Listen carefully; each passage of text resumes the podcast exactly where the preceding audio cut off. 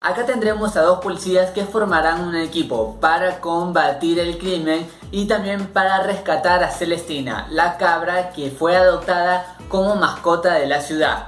Bienvenidos a Marco de Cine, hoy te haré mi crítica sin spoilers de la película Más locos que una cabra. ¡Comencemos! Bueno, lo primero que debo decirte es que si estás buscando una película para sonreír en este día, esta es una buena opción.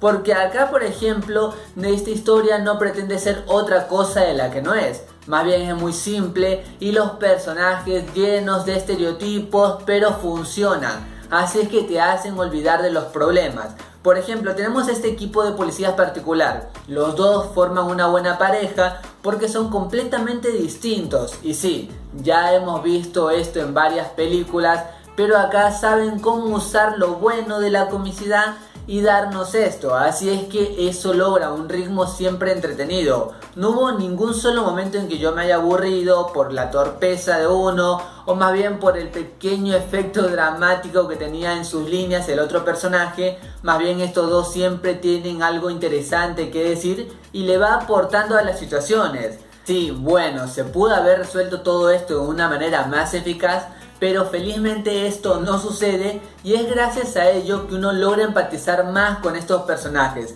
y sobre todo el viaje, ¿no? El acompañarlos en esta trayectoria de vencer a los criminales, pero sobre todas las cosas de rescatar y tener a salvo a Celestina, esta cabra que todos quieren, es realmente fascinante. Para mí me reí mucho las situaciones que pasaban. Ellos transmitían una situación de comicidad, de nervios, de por ahí eran muy profesionales, por otros momentos no. Así es que eran una especie de personajes que uno los ve y ya sabe que te van a agradar. También debo de decir que no es una película wow, así súper que te va a hacer grandes giros.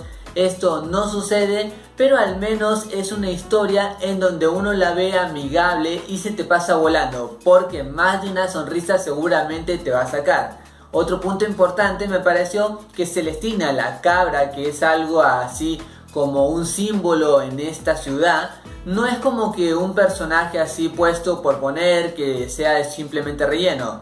Más bien, este animal tiene un peso importante en la historia y es gracias a este animal que suceden otros elementos. Así es que de esa forma esto se ve como más bien un personaje secundario que ayuda a que la trama básica fluya pero sobre todo este trío protagonista, de una forma de decirlo, funciona. Y por todo lo mencionado, yo a más locos que una cabra le doy 3 moneditas de oro de 5. Es una historia por ahí un poquito predecible, pero el carisma de los personajes, la cabra y la trama hacen que sea una película entretenida de ver y sobre todo te va a sacar alguna sonrisa. Más allá de esto, recuerda que esta es solo mi opinión y en el mundo del cine hay varias miradas y todas son igual de válidas e importantes. Gracias por acompañarme, gracias por estar aquí en Marco de Cine.